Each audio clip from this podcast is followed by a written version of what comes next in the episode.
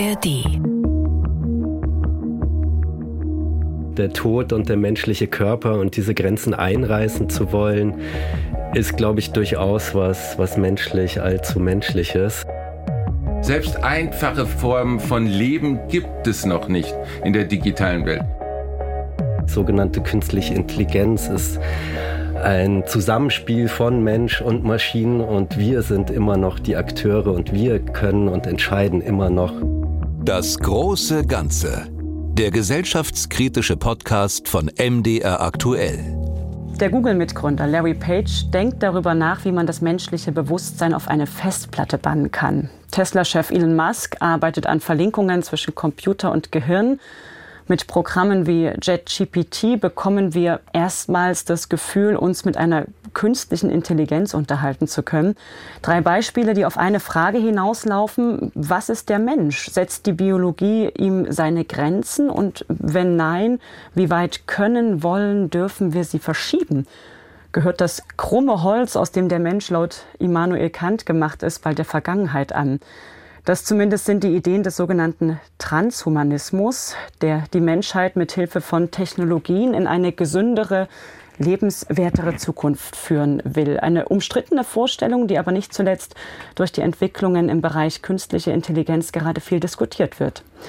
Das soll nun auch hier im MDR Aktuell Podcast das große Ganze geschehen. Mein Name ist Lydia Jacobi. Ich bin Redakteurin bei MDR Aktuell und mache diesen Podcast zusammen mit meinem Kollegen Tobias Barth. Den gibt es ein bis zweimal pro Monat werbefrei in der App der ARD Audiothek und überall, wo es Podcasts gibt. Schön, dass Sie zuhören. Willkommen. Und ich habe diesmal zwei Gäste, die aus genau gegensätzlichen Positionen auf dieses Thema schauen. Der eine heißt Stefan Lorenz Sorgner. Er ist Philosophieprofessor an der John Cabot University in Rom und beschäftigt sich in seinen Publikationen mit den Möglichkeiten des Transhumanismus. Herr Sorgner, hallo. Ja, herzlichen Dank für die freundliche Vorstellung. Und der zweite, Philipp von Becker. Er ist Filmemacher und Autor, der in Büchern und Filmen eher vor den Folgen von digitaler Transformation für die Gesellschaft warnt. Herr von Becker, freut mich, dass Sie da sind. Vielen Dank für die Einladung. Ich freue mich. Und zusammen haben Sie beide ja im Westend Verlag gerade ein Büchlein rausgebracht, Transhumanismus, eine Art Streitschrift, in dem der eine für, der andere gegen diese transhumanistischen Ideen argumentiert. Vielleicht fangen wir so an. Wir haben alle noch die Diskussionen im Kopf, als JetGPT, ähnliche Programme wie Midjourney, generative äh, künstliche Intelligenzen rauskamen, die Diskussion darum Fahrt aufnahmen und damit verbunden auch viele Texte, die nach heutigem Stand vielleicht eher fantastische Züge tragen, ähm, wenn auf eine Zukunft vorausgeschaut wurde, in der Mensch und Maschine eine neue Allianz eingehen oder sogar die künstliche Intelligenz äh, seinen Schöpfer in vielen Dingen überholt. Empfinden Sie bei solchen Szenarien oder empfinden Sie solche Szenarien eher als Utopie oder als Dystopie? Herr Sorgner, vielleicht Sie zuerst. Diese Diskussion kommt immer wieder auf. Alle paar Jahre neu, wenn ein neuer Durchbruch im Bereich der Digitalisierung geschieht. Das war Ende der 90er Jahre so, als da äh, ein Schachprogramm zum, zum ersten Mal den menschlichen Schachweltmeister geschlagen hat. Das war dann ein paar Jahre später ähm, als im Rahmen von Jeopardy ein Algorithmus den Menschen besiegt hat. Ähm, wiederum vor ungefähr sechs, sieben Jahren hat dann ein Algorithmus den Go-Weltmeister geschlagen, den besten Go-Spieler der Welt. Das, das, das, das, man ging davon aus, dass das viel für Jahre, für Jahrzehnte nicht möglich sei, aufgrund der Komplexität dieses Go-Spiels, das gerade im ostasiatischen Raum besonders vorherrschend ist. Und jetzt geschieht genau die gleiche Diskussion, als ChatGPT aufgekommen ist. Ähm, wir müssen uns wirklich vor Augen führen, dass ChatGPT Go-Algorithmen etc., dass sich alles nur um sehr, sehr spezielle Formen von schwacher KI handelt. Also die können eine spezielle Tätigkeit, die können sie enorm gut, aber davor, dass uns sozusagen die KI bald in den Zoo stecken wird und der Mensch dann ähm, die, um die eigene Freiheit kämpfen muss, davon sind wir weit entfernt. Und, und auch diese Vorstellung, dass wir unsere menschliche Persönlichkeit einmal digitalisieren können und dann sozusagen in der digitalen Welt weiterarbeiten können, auch das sind Visionen, von denen wir noch sehr, sehr weit entfernt sind. Herr von Becker, Dystopie oder Utopie, die Idee Mensch und Maschine verschmelzen miteinander, gehen eine neue Allianz ein? Kann man so allgemein natürlich jetzt nicht mit Ja oder Nein oder Dystopie oder Utopie beantworten. Dem würde ich zunächst mal entgegenhalten, dass entgegen den Aposteln aus dem Silicon Valley Menschheit, Evolution, Zukunft nicht vorhersehbar, nicht planbar, nicht prognostizierbar ist, zumindest nicht in Gänze. Weshalb die Frage, was aus Mensch und Maschinen auf diesem Planeten sich entwickeln wird in den nächsten Jahren, Jahrzehnten, Jahrhunderten, eine zum Glück offene Frage ist und es am Ende, das würde ich betonen wollen, immer noch auf uns ankommt, weil was bei der Diskussion mich oft stört und was meiner Ansicht nach Teil des ideologischen Charakters des, der sogenannten Digitalisierung oder auch des Transhumanismus ist, dass das uns immer als scheinbare Gegebenheit gegenübertritt. Also wir imaginieren und ertragen dann so Vorstellungen auch apokalyptischer Art eher dazu bei, dass da ein Gegenüber ist, eine sogenannte künstliche Intelligenz, die irgendwann einen eigenen Willen bekommt und dann macht, was sie will und wir Menschen sind dem quasi hilflos ausgeliefert. Stand heute ist es natürlich nicht so, sondern die sogenannte künstliche Intelligenz ist ein Zusammenspiel von Mensch und Maschinen und wir sind immer noch die Akteure und wir können und entscheiden immer noch, wie wir zusammen miteinander auf diesem Planeten leben wollen, weshalb diese Sci-Fi-Fantasien, die sich dann auch im Transhumanismus wiederfinden, ich würde sagen, zum einen Ideologie sind und zum anderen auch Marketing, weil sie diesen Technologien Bedeutung und Wichtigkeit zuschreiben, die dann wiederum äh, verstärkt, dass gewisse Unternehmen ihre Produkte an den Mann bringen können und an die Frau. Sie haben das Stichwort äh, Transhumanismus schon genannt. Ähm, Herr Sorgner, die Frage an Sie, können Sie uns in wenigen Worten mal mitnehmen und erklären, was das eigentlich meint? Ja, also Transhumanismus geht ursprünglich auf Julian Huxley zurück. Das ist der Bruder von Aldous Huxley, der vielen aufgrund des Romans Schöne neue Welt bekannt ist. Äh, Julian Huxley war selbst der erste ähm, Präsident der UNESCO, der erste General Director der UNESCO, war an der Formulierung der äh, Allgemeinen Charta der Menschenrechte mit beteiligt, war natürlich auch der Vorsitzende der, British, der britischen Eugenik-Gesellschaft.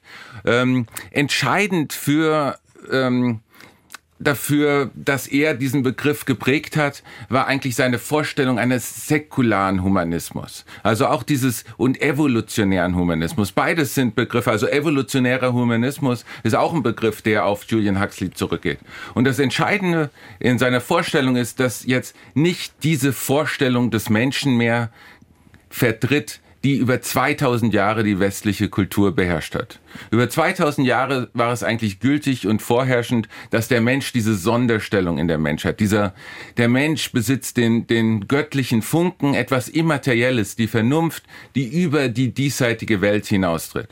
Und Julian Huxley ist nun davon ausgegangen, das hat Darwin ernst genommen und ist davon ausgegangen, dass dies nicht mehr zutreffend ist. Und dies bedeutet auch, dass naja, die menschliche Evolution wird sich weiterentwickeln. Vor 300.000 Jahren ist der Mensch entstanden, vor sechs Millionen Jahren hatten Menschen und Menschenaffen die letzten gemeinsamen Vorfahren. Wo werden wir in 300.000 Jahren sein? Wird es Menschen noch geben? Die Wahrscheinlichkeit ist sehr hoch, dass dies nicht der Fall ist. Wir werden uns weiterentwickelt, weiterentwickelt haben oder wir werden ausgestorben sein. Und jetzt haben wir aufgrund dieser ganzen technischen Innovationen die Möglichkeit, aktiv in die Evolution einzugreifen, aktiv als menschliche, als Selbstgestalter der Lebenswelt, aber auch des Menschseins, aber auch der anderen, äh, der Tiere, der, der Pflanzenwelt, aktiv technisch einzugreifen und hier äh, steuerisch tätig zu werden. Und, ähm, und er ist davon ausgegangen, ja, das ist in unserem Interesse. Auf diese Weise können wir unsere Lebensqualität fördern. Und in den vergangenen 200 Jahren ist das ja in der Tat auch so der Fall äh, gewesen. Wir haben signifikant unsere, unsere Lebensspanne erhöht und damit geht, das ist, denke ich, ein ganz wichtiger Bestandteil für ähm, die Lebensqualität. Herr von Becker, aktiv in die Evolution eingreifen, ist das ein Gedanke, der Ihnen gefällt oder vielleicht anders gefragt, bis zu welchem Grad gefällt er Ihnen? Gut, das ist genau die entscheidende Frage. Ist erstmal eine Definitionsfrage, also aktiv in die Evolution eingreifen tun wir natürlich dauernd ständig mit unserem Sein. Es gibt die Epigenetik, der Mensch hat irgendwann angefangen, Werkzeuge zu benutzen, äh, Ackerbau und Viehzucht zu betreiben und so weiter. Das heißt, wir sind als Menschen transformative Wesen, die ihre Umwelt dauernd verändern, umgraben, auffühlen und insofern auch den Gang der Evolution beeinflussen. Äh, nicht zuletzt gibt es ja jetzt das große Schlagwort des Anthropozäns, wo gesagt wird, der Mensch ist jetzt also zum ersten Mal an dem Punkt der Naturgeschichte, in dem er als Spezies massiv die Grundlagen des Lebens allgemein auf der Erde beeinflusst. Insofern waren wir immer schon äh, Wesen, die in die Evolution des Lebens, wenn man so will, eingreifen. Ähm, die Fragen, die jetzt im Kontext Transhumanismus behandelt werden, die wir auch in unserem Buch behandeln, vielleicht worauf auch Ihre Frage abzielt, betreffen dann Geschichten wie Eingriff ins Genom, also zum Beispiel pränatale Modifikation des Menschen als tatsächlich substanziell neue Form der Transformation von Leben und Menschsein. Und da habe ich große Bedenken und große Zweifel, auf die kommen wir dann vielleicht noch zu sprechen. Ja. Hm. Das ist äh, genau das Thema. Ihre Thesen würde ich gerne kurz umreißen. Ähm, Herr Sorgner, Sie sehen in den Möglichkeiten, auch in das Genom einzugreifen, in die Evolution einzugreifen, eher die Chance auf mehr Freiheit. Können Sie das mal erklären? Genau. Also zum einen noch der Transhumanismus ähm, thematisiert damit auch die ganze Bandbreite der neuesten Techniken, also nicht nur die Digitalisierung. Es geht nicht nur um Mind-Uploading, ähm, sondern eben auch primär um viele medizinische Technologien, Biotechnologien. Und hier ist die wahrscheinlich vielversprechendste ist CRISPR-Cas9, Genome, Genome Editing, also die, die, ähm, die sogenannte Genschere. Aber auch da gibt es noch zahlreiche andere Techniken, in, ähm, die thematisiert werden müssen, die bereits jetzt praktikabel sind. Wir können bereits jetzt zum Beispiel im Rahmen der künstlichen Befruchtung eine Präimplantationsdiagnostik durchführen und auf dieser, ba und auf dieser Basis befruchtete Eizellen auswählen.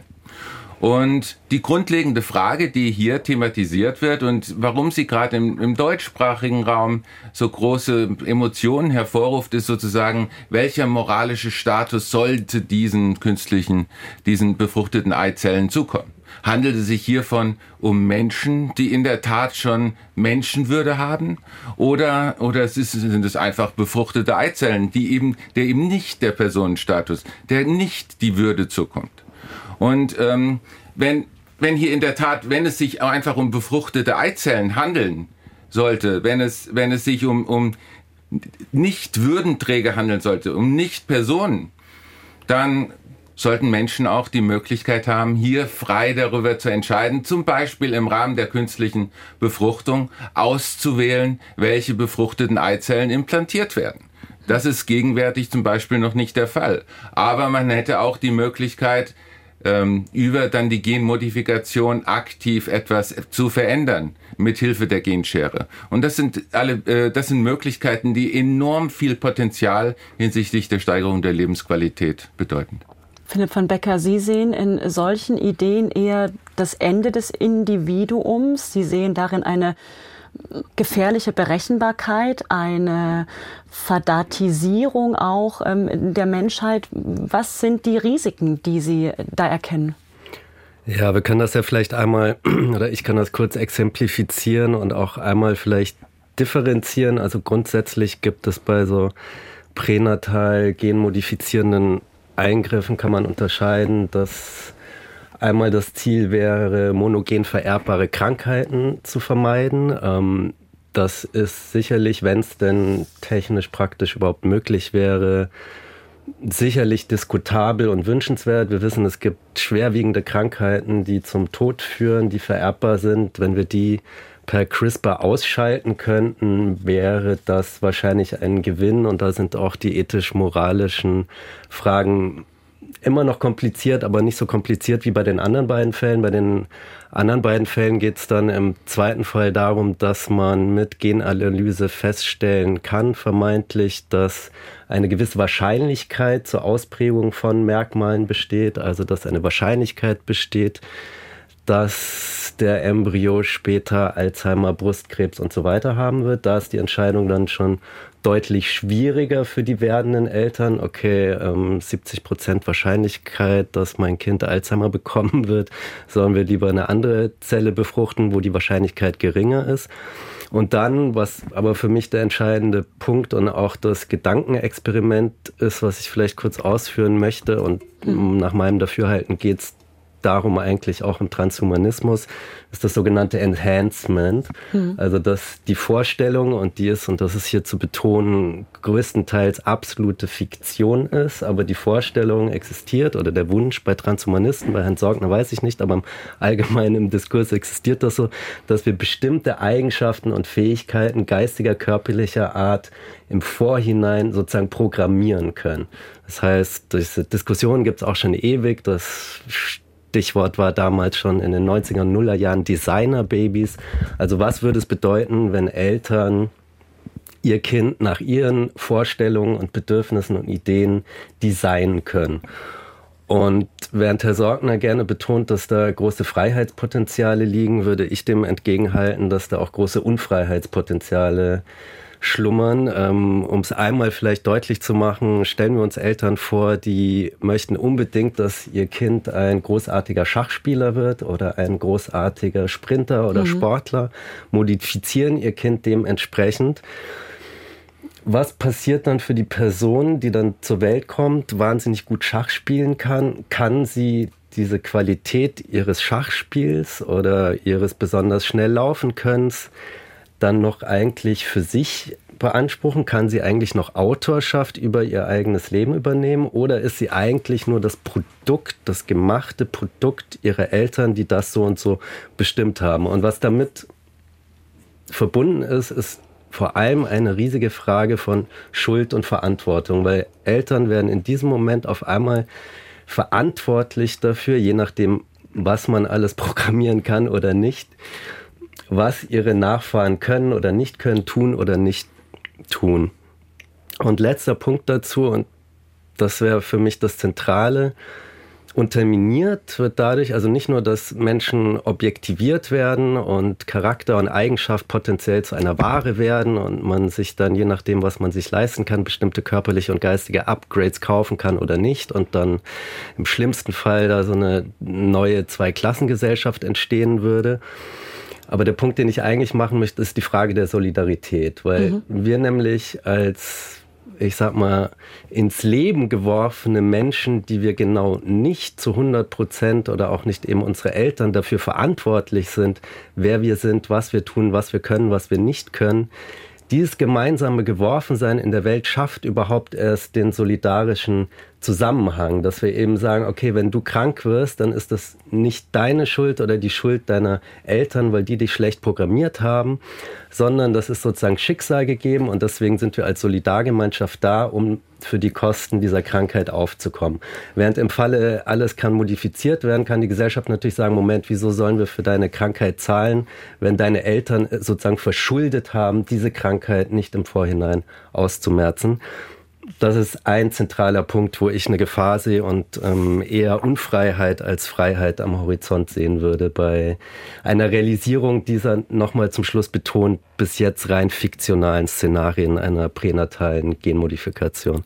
Stefan Lorenz Sorgner, Sie wollen einhaken. Ich sehe es äh, die ganze Zeit schon. Ja, es sind viele Punkte, die ich hier, äh, bei denen ich hier einhaken muss. Also ähm, zum einen handelt es sich beim Enhancement nicht um Fiktion. Dafür gibt es Enhancement, ist eine weit etablierte äh, technische Vorgänge, die eigentlich ist jede Impfung schon ein Enhancement. Ähm, bei einer Impfung erhält man eigene Eigenschaft, die man zuvor nicht hatte, und diese Eigenschaft ermöglicht einem widerstandsfähige oder das, die Wahrscheinlichkeit wird reduziert, eine bestimmte Krankheit zu bekommen oder es wird sogar teilweise die Wahrscheinlichkeit ausgeschlossen. Es gibt keine Wahrscheinlichkeit, eine bestimmte. Man wird immun gegen bestimmte Krankheiten. Das, das ist ein Beispiel für ein Enhancement. Also seit es Impfungen gibt, das sind die besten Beispiele für ein Enhancement. Natürlich sind aber auch ähm, andere Genmodifikationen bereits ähm, praktisch realisiert wurden. Aber zunächst möchte ich noch einen anderen Punkt ansprechen, und zwar das Beispiel des, des Schachspielers. Und diese, diese Vorstellung des Schachspielers, die setzt einen Gendeterminismus voraus, der genau in der Biologie ja höchst unplausibel ist. Das ist, das ist gar nicht zu realisieren. Also ähm, sozusagen, man kann vielleicht, man kann vielleicht etwas erkennen, das bestimmte logische Fähigkeiten, wenn man genügend Korrelationen zwischen Genen und Eigenschaften in einer Big Gene Data, in einer großen Gendatenbank analysiert, dann könnte man herausstellen, ja, vielleicht das Kind wird musikalisch, das Kind hat besonders logische Fähigkeiten. Ähm, aber nicht so etwas, ja, das Kind ist ein besonders guter Schachspieler. Das ist viel zu präzise. Und diese ganze Steuerung, die natürlich stattfindet, die findet bereits jetzt statt. Ähm, Eltern steuern ihre Kinder. Und das wird, ist besonders stark natürlich bei Helikop der Eltern gegeben. Sozusagen hier wird das Kind jeden Tag zum Musikunterricht geschickt, um später mal zu Beethoven oder Mozart zu werden.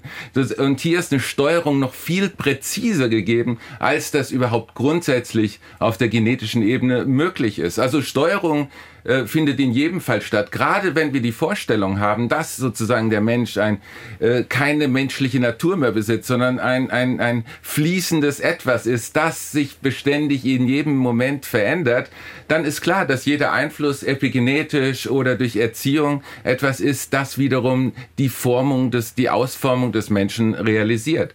Und insofern ähm, ja, eine der zentralen Thesen, die ich immer wieder vertrete und hochhalte, ja, im Grunde ist diese genetische Modifikation des eigenen Nachwuchses ähm, nichts anderes als, als Erziehung, elterliche Erziehung. Sozusagen die Zukunft der elterlichen Erziehung wird die genetische Modifikation umfassen.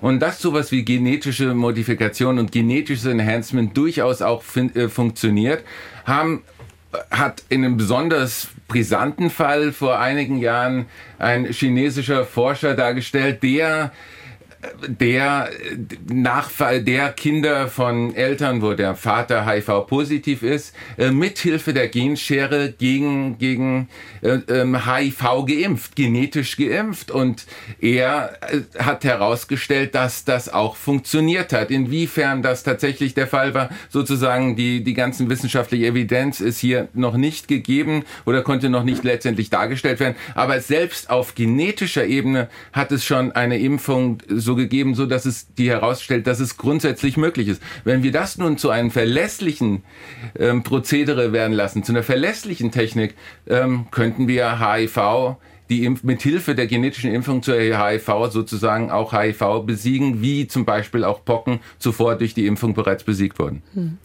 Welches Menschenbild liegt dem äh, Transhumanismus äh, denn zugrunde? In meinen Augen oder Assoziationen, die aufgekommen sind, ähm, es geht in gewisser Weise um eine Selbstoptimierung, es geht um Verbesserung von Möglichkeiten. Das hat was mit Neoliberalismus, mit Individualismus, vielleicht auch, je nachdem, äh, wie man diese Verbesserungen ausgestaltet, äh, auch mit was womöglich Elitären zu tun. Wer kann sich das leisten? Wie würden Sie das einsortieren? Was ist das für ein Menschenbild?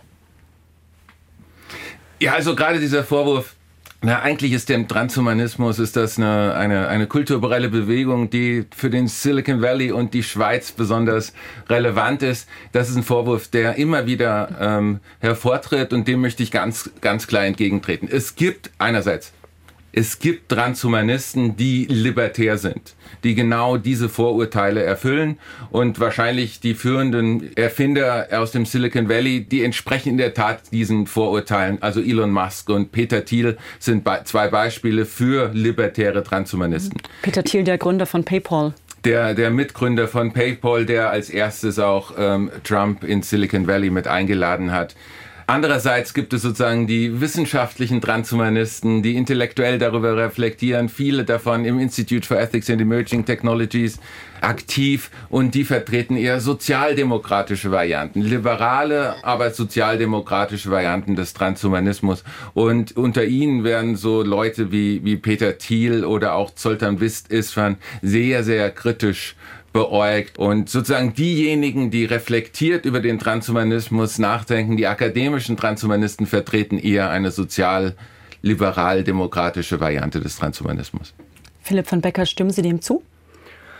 Ich habe ehrlich gesagt nicht genau verstanden, was jetzt Herr Sorgner eigentlich unter Transhumanismus versteht und was das dahinterliegende Menschenbild ist. Ähm, seinen Äußerungen entnehme ich auch, dass, wenn man das so sagen kann und kein Widerspruch in sich ist, er sozusagen ein gemäßigter Transhumanist ist. Aus meiner Sicht ist die Grundannahme dieser Optimierungsideologie, kann man es vielleicht tatsächlich nennen, dass der Mensch ein Mängelwesen ist und deshalb optimiert werden muss. Das ist erstmal als Annahme vielleicht auch nicht falsch. Natürlich haben wir Menschen Bedürfnisse, natürlich gibt es Defizite, Krankheiten und so weiter und so fort. Und natürlich haben Wissenschaft und Technik dazu beigetragen, ähm, das Leben des Menschen in vielerlei Hinsicht zu verbessern. Natürlich gehört auch Erziehung und Bildung dazu. Also natürlich sind auch Schulen oder Universitäten, wenn man so will, Optimierungsanstalten. Und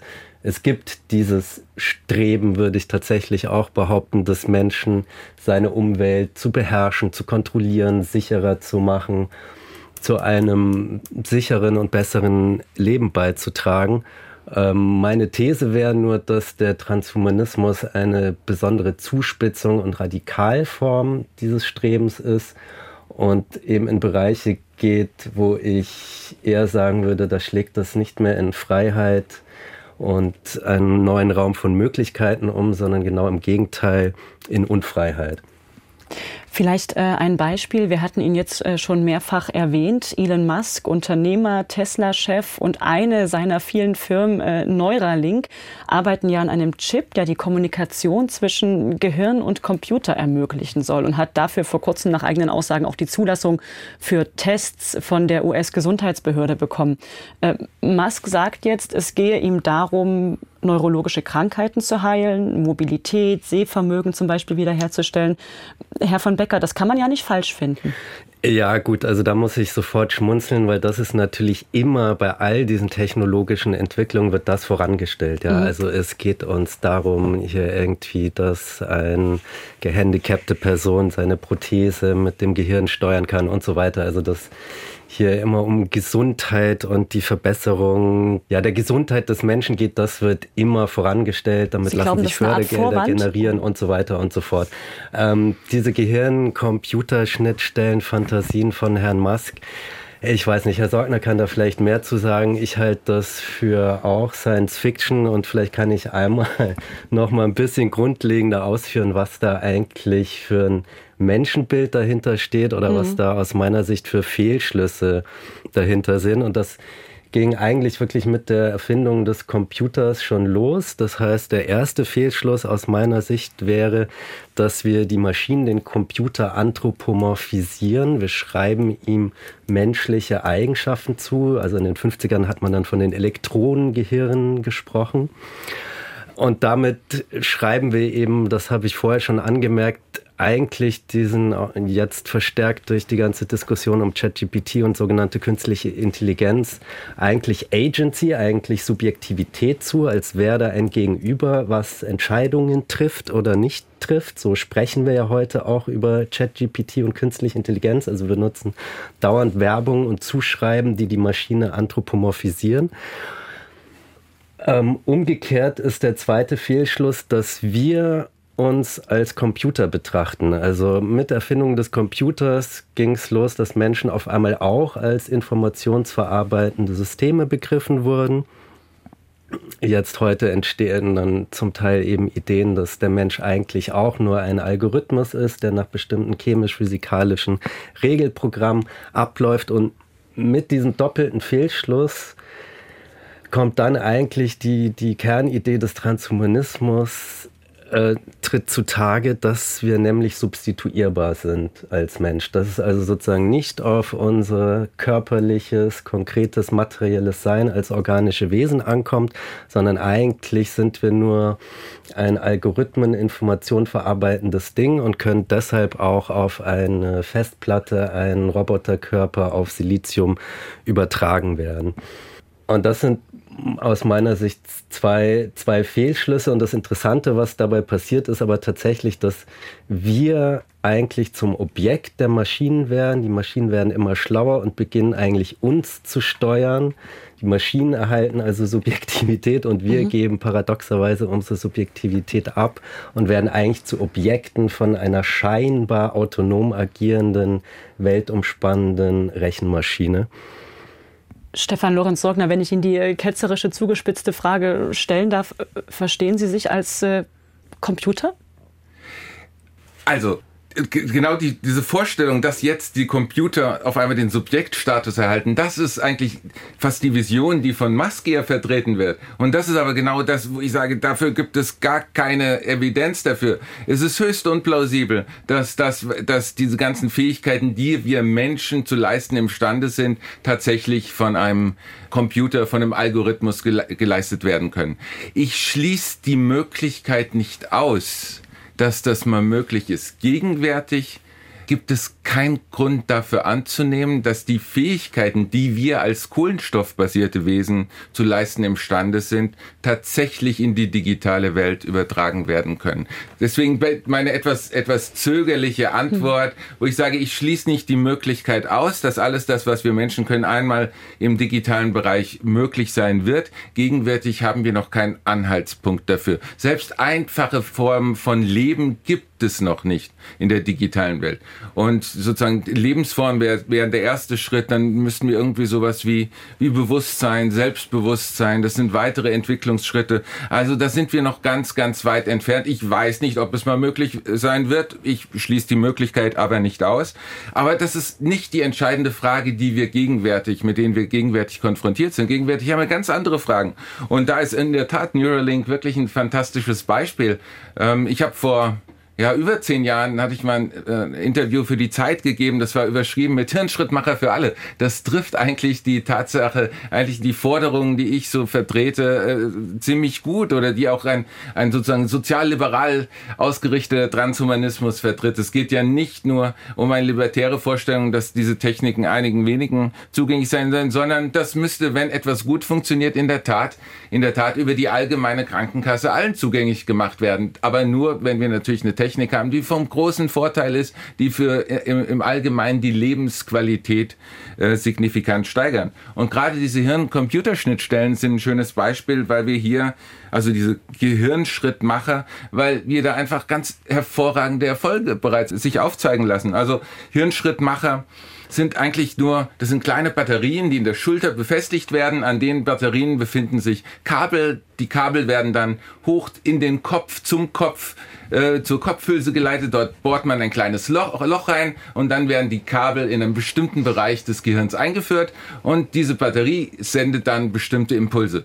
Und wer sich das auf YouTube einmal ansehen möchte, sozusagen, wenn ein Park an Parkinson erkrankter die Batterie ein- bzw. ausschaltet, dann sieht man hier eine Person, die ganz erheblich zittert und sobald die Person sie selbst eingeschaltet haben, ist sie dazu in der Lage zu tanzen und sich ohne irgendwelches Zittern weiter zu bewegen.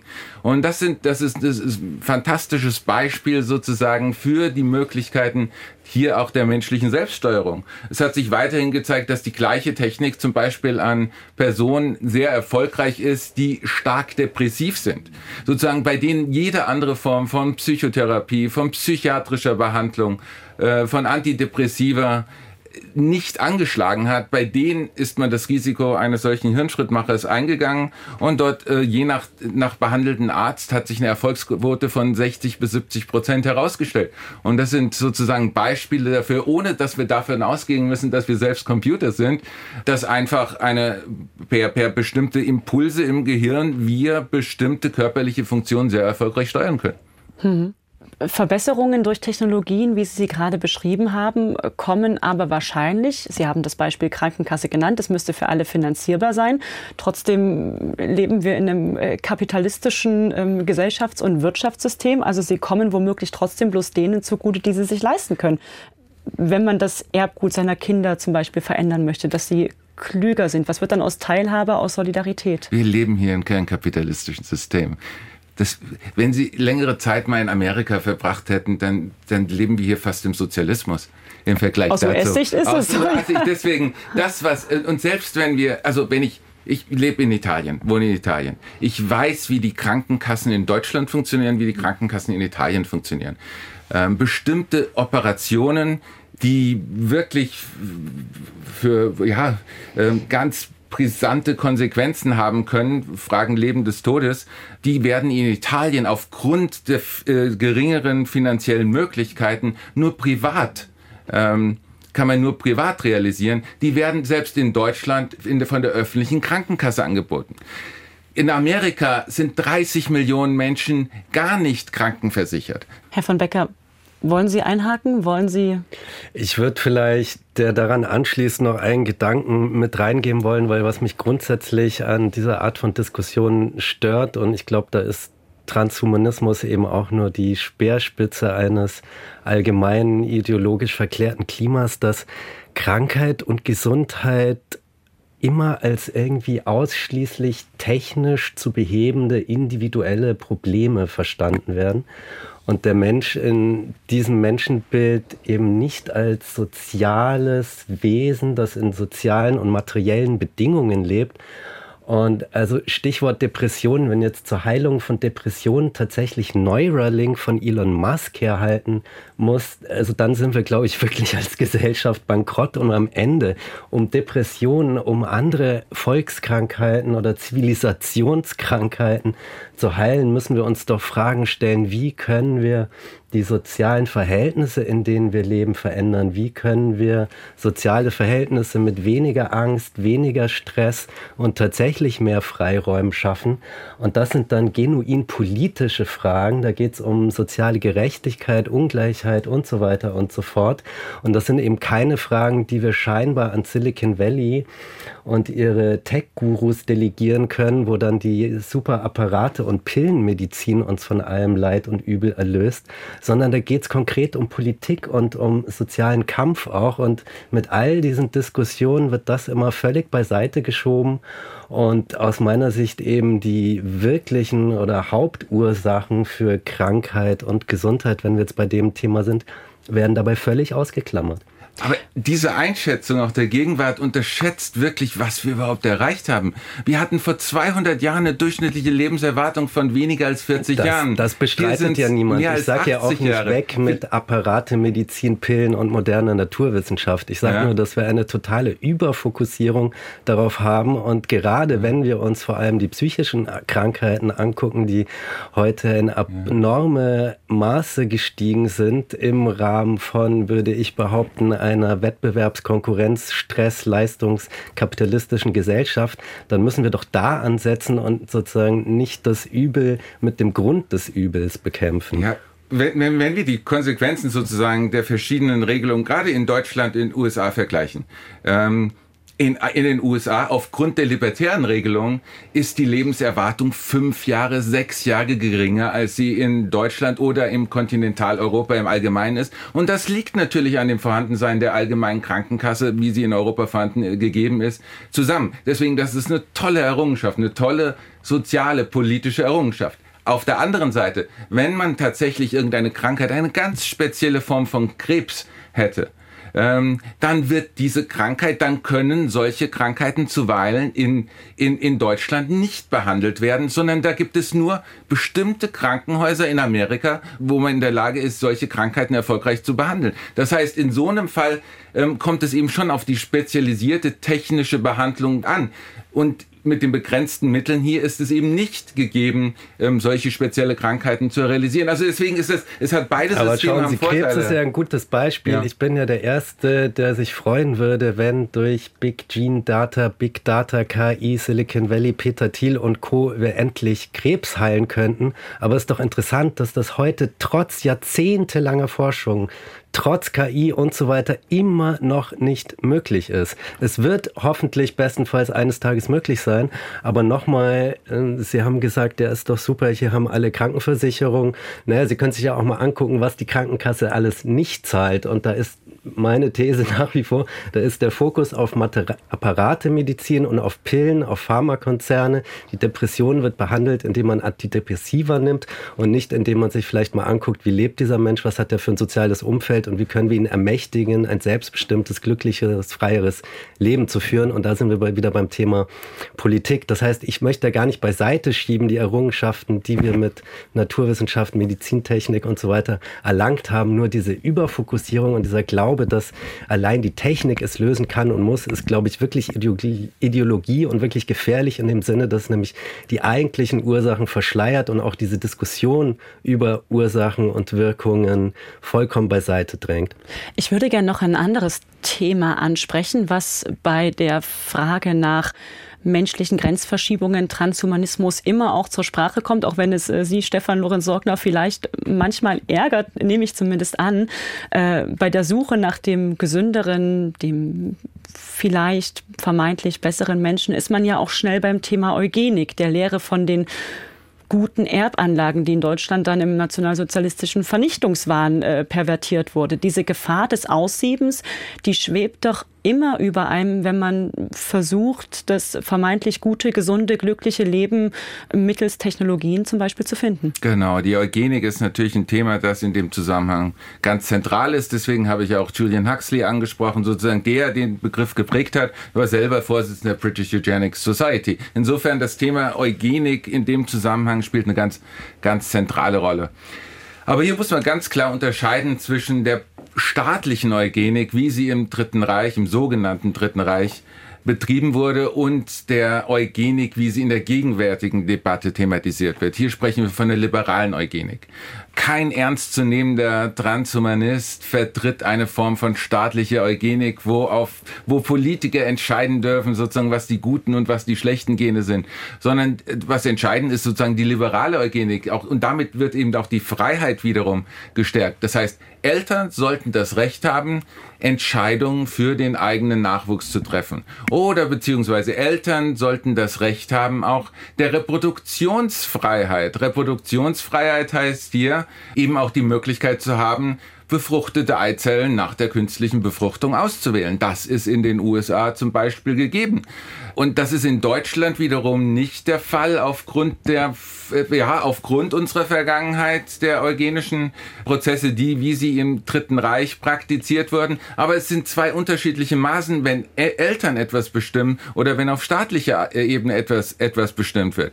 Und hier spielt ein weiterer Grund, der eine ganz zentrale Rolle spielt, ist einfach, ähm, dass, dass noch immer ein, ein stark christliches Weltbild in Deutschland auch auf staatlicher Ebene vorherrscht, wo, wo der Einzelne bevormundet wird, wo ihm vorgeschrieben wird, dass eine befruchtete Eizelle eben noch den, bereits den göttlichen Funken hat und deswegen bereits ein Würdenträger ist. Und hier darf man sich nicht darüber hinwegsetzen. Und das hat Auswirkungen bis hin eben zur Gesetzgebung hinsichtlich der Abtreibung. Wenn eine Frauenärztin in Gießen ähm, äh, mitteilt, dass sie Abtreibung vornimmt, dann hat sie da rechtliche Probleme. Und das sind die Konsequenzen des christlichen Denkens im, Deut im deutschen System auf rechtlicher Ebene. Und das ist das Problematische, was eben auch vom Transhumanismus mit angesprochen wird. Philipp von Becker, ist das eine besser als das andere, die individuelle Entscheidung zur Verbesserung gegenüber der staatlichen? Na, ich glaube, das ist überhaupt nicht voneinander zu trennen und ich glaube, es wäre völlig naiv zu glauben, dass sobald diese Möglichkeiten existieren und praktiziert werden, dass keinerlei gesellschaftliche und dann auch politische und staatliche Auswirkungen hätte. Also sobald diese Möglichkeiten bestehen, würden ja gewisse Mechanismen und Interessen dazu führen, okay, wir wollen jetzt eine Bevölkerung haben, die möglichst wenig krank ist, die irgendwie alle noch viel intelligenter sind, dann könnten Krankenkassen via politische Entscheidungen auch möglicherweise Anreize setzen. Okay, wenn du dein Kind dementsprechend modifizieren lässt, dann ist dein Beitrag geringer. Also das wäre eine Frage, die ich zum Beispiel vielleicht noch an mhm. Herrn Sorgner hätte, wie er das sieht mit dann so individualisierten Krankenkassentarifen, die es ja schon heute gibt, wenn man entsprechend sich überwachen lässt, sein Verhalten überwachen lässt. Das wäre für mich eben das Ende der Solidargemeinschaft. Und eine Frage, über die wir jetzt noch nicht gesprochen haben, die, glaube ich, einfach ethisch sehr, sehr schwierig oder philosophisch zu beantworten ist. Wer entscheidet mit welchen Gründen darüber, was ist denn überhaupt eine wünschenswerte genetische Ausstattung? Ja, also Beispiel Trisomie 21, da werden heute schon durch Pränataldiagnostik, ich glaube, bis zu 90 Prozent aller Föten in Deutschland abgetrieben. Ähm, Menschen mit Trisomie 21 sind meistens sehr glückliche Menschen, die sehr viel Lebensfreude haben. Und wer entscheidet dann eigentlich darüber zu sagen, okay, ein Mensch mit Trisomie 21 ist ein lebensunwertes Leben. So jemanden möchten wir nicht mehr zur Welt bringen, während die und die Eigenschaften das Leben angeblich viel besser machen und das möchten wir jetzt incentivieren. Also ich glaube, da stellen sich schon eine Reihe gesamtgesellschaftlicher Fragen, weshalb es mir viel zu verkürzt wird zu sagen, ja, das ist eine Entscheidung der Eltern und die müssen das Recht haben zu entscheiden, wie sie ihre Kinder modifizieren. Nein, daraus ergeben sich natürlich gesamtgesellschaftliche und politische Fragen. Herr Sorgner, was ist denn lebenswertes und glückliches Leben. Genau, also im Rahmen des Transhumanismus gibt es da unterschiedliche Einschätzungen. In der Tat gibt es da einige Oxforder Transhumanisten, die davon ausgehen, sozusagen, der Renaissance, der äh, Hypermensch ist in der Tat das wünschenswerte Ziel Superman auf Viagra oder Wonder Woman mit Botox sollen wir erzielen, erstreben. Dann gibt es eine andere Ausprägung, die davon ausgeht, naja, wir haben so ein grundsätzlich Verständnis, ein Common Sense Approach für das gute Leben, wo dann aber immer noch äh, ganz stark herausgestellt wird, naja, auch Behinderungen, Krankheiten sind etwas Schlechtes, hohe kognitive Fähigkeiten etwas Gutes. Ich persönlich vertrete eine radikale Pluralität des Guten. Das heißt, ähm, es gibt keine allgemeine Aussage, die in der Tat auf alle Personen zutrifft hinsichtlich des Konzepts des guten Lebens. Sozusagen, es gibt die eine Eigenschaft, die, sagen wir, bei psychologischen Studien immer wieder hervortritt, dass sie von den meisten Personen mit einem gelungenen Leben identifiziert wird und das ist eine erweiterte Gesundheitsspanne. Die meisten Personen, wenn sie irgendwie gefragt sind, ob sie in irgendeiner Form ähm, das mit einer besseren Form des äh, Lebens identifizieren, einer höheren Lebensqualität ist, dass sie, wenn sie länger gesund leben. Aber auch da gibt es welche, die dieser Aussage, dieser Einschätzung nicht zustimmen. Insofern ist, ist da, ähm, habe ich da keine inhaltliche Aus, äh, Ausführung, kein inhaltlich vorgegebenes Konzept eines gelungenen Lebens. Die spannenden Fragen werden in der Tat da, ähm, ähm, wo etwas eine Wahlmöglichkeit zu einer möglichen Verpflichtung werden könnte. Und da, wir haben genau diese Debatte gehabt im Rahmen der Impfdiskussion äh, in, äh, im Zusammenhang mit der, mit der Corona-Pandemie, die dann gestellt wurde. Unter welchen Voraussetzungen kann hier etwas, ein, eine körperliche Veränderung tatsächlich zu einer nicht nur moralischen Verpflichtung werden, sondern auch zu einer gesetzlichen Verpflichtung. Und das sind die entscheidenden Fragen, die wir dann in der Tat gesellschaftlich verhandeln müssen und aushandeln müssen, was hier die angemessene Vorgehensweise ist. Ich würde im Endeffekt immer dafür plädieren, die Entscheidung beim Individuum letzten Endes zu lassen, beziehungsweise bei Eltern für ihren Kindern. Ähm, es kann natürlich auch äh, zu besonderen Situationen kommen, wo in der Tat dann wahrscheinlich eingegriffen werden ähm, muss, wenn eine bestimmte Technik so, so vorherrschend ist, dass einfach, dass sie zugänglich ist, dass sie verlässlich ist ähm, und dass man sozusagen diesen Eingriff zumuten kann.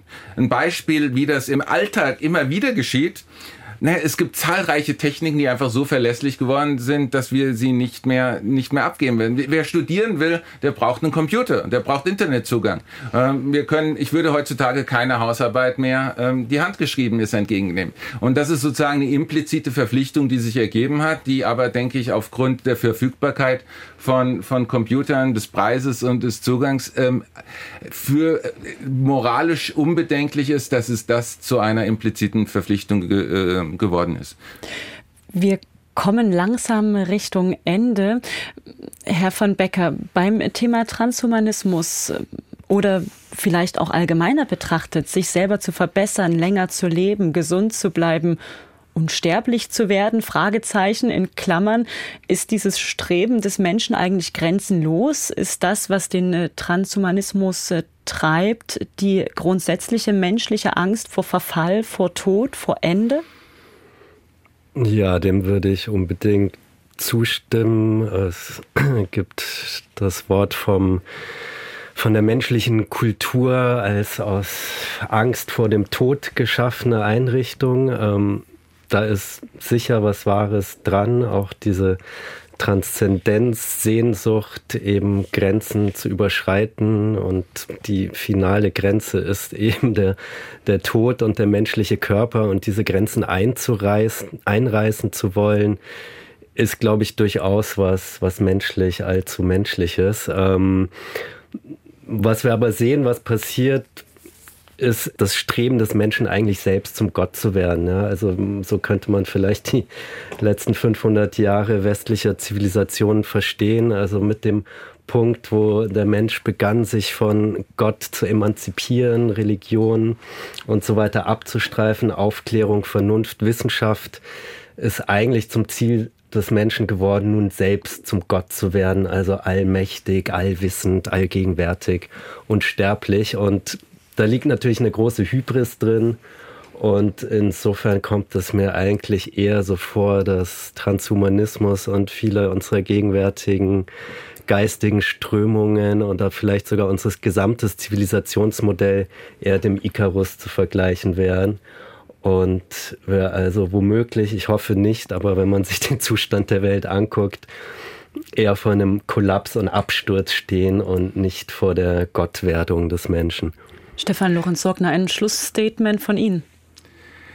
Ich habe einen Freund aus Nigeria, ähm, ja auch Transhumanist ist und der sieht eben genau was hier gerade so beschrieben wurde als, naja, diese westliche Zivilisation als Untergang der Welt, der sagt, naja, Nee, das ist gerade die Möglichkeit, was auch wir wollen, auch wir in Nigeria wollen auf diese te neuen technischen Möglichkeiten, medizintechnischen Möglichkeiten zugreifen, weil die einfach funktionieren. Wir wollen uns nicht auf die alten magischen, auf die Hexen verlassen, auf die schamanischen Traditionen. Nein, wir wissen, das eine funktioniert, das andere funktioniert nicht und ähm, das erhöht die Wahrscheinlichkeit, dass wir ein gelungenes Leben führen, dass wir eine weitere Gesundheitsspanne haben. Und das ist das beste Beispiel dafür dass wir mit Hilfe der neuesten technischen Möglichkeiten uns die Lebensqualität so signifikant gefördert haben. Und das betrifft eben nicht nur die Personen in der, in den entwickelten Ländern, sondern eben, das ist ein globales Phänomen. Vor 200 Jahren waren über 90 Prozent aller Menschen am absoluten Lebensminimum, in, hatten ähm, die absolute Armutsgrenze unterschritten. Gegenwärtig trifft das nur noch auf 10 Prozent aller Menschen zu. Das ist ein enormer Fortschritt. Auch 10 Prozent sind natürlich noch zu viel. Es sind natürlich noch viel auszubauen, um die Lebensqualität von, von, von Menschen zu fördern. Aber 10 Prozent ist wesentlich besser als 90 Prozent, wie es vor 200 Jahren der Fall war. Und das haben wir den Innovationen, den neuesten Techniken zu verdanken. Und insofern kann ich auf unsere posthumane Zukunft kaum abwarten. Der Philosoph Stefan Lorenz Sorgner und der Filmemacher und Autor Philipp von Becker. Zusammen haben sie das Pro- und Contra-Bändchen Transhumanismus im Westend Verlag rausgebracht. Herr Sorgner, Herr von Becker, danke für die spannende Diskussion. Danke Ihnen. Danke auch. Und wir verabschieden uns an dieser Stelle in eine Spätsommerpause. Im Oktober gibt es dann die nächste Ausgabe des Großen Ganzen. Und falls Sie bis dahin andere interessante Themen auf die Ohren haben wollen, Hören Sie doch mal in den neuen MDR-Podcast You Are Fact über Deutschlands erste Cyberkatastrophe rein. Eine Rekonstruktion dessen, was der Cyberangriff auf den Landkreis Anhalt-Bitterfeld im Juli 2021 ausgelöst hatte. Alle Folgen in der ARD-Audiothek und überall, wo es Podcasts gibt. Dankeschön fürs Zuhören. Tschüss. Das große Ganze. Den gesellschaftskritischen Podcast von MDR Aktuell gibt es zweimal im Monat auf mdraktuell.de, in der ARD Audiothek und überall, wo es Podcasts gibt.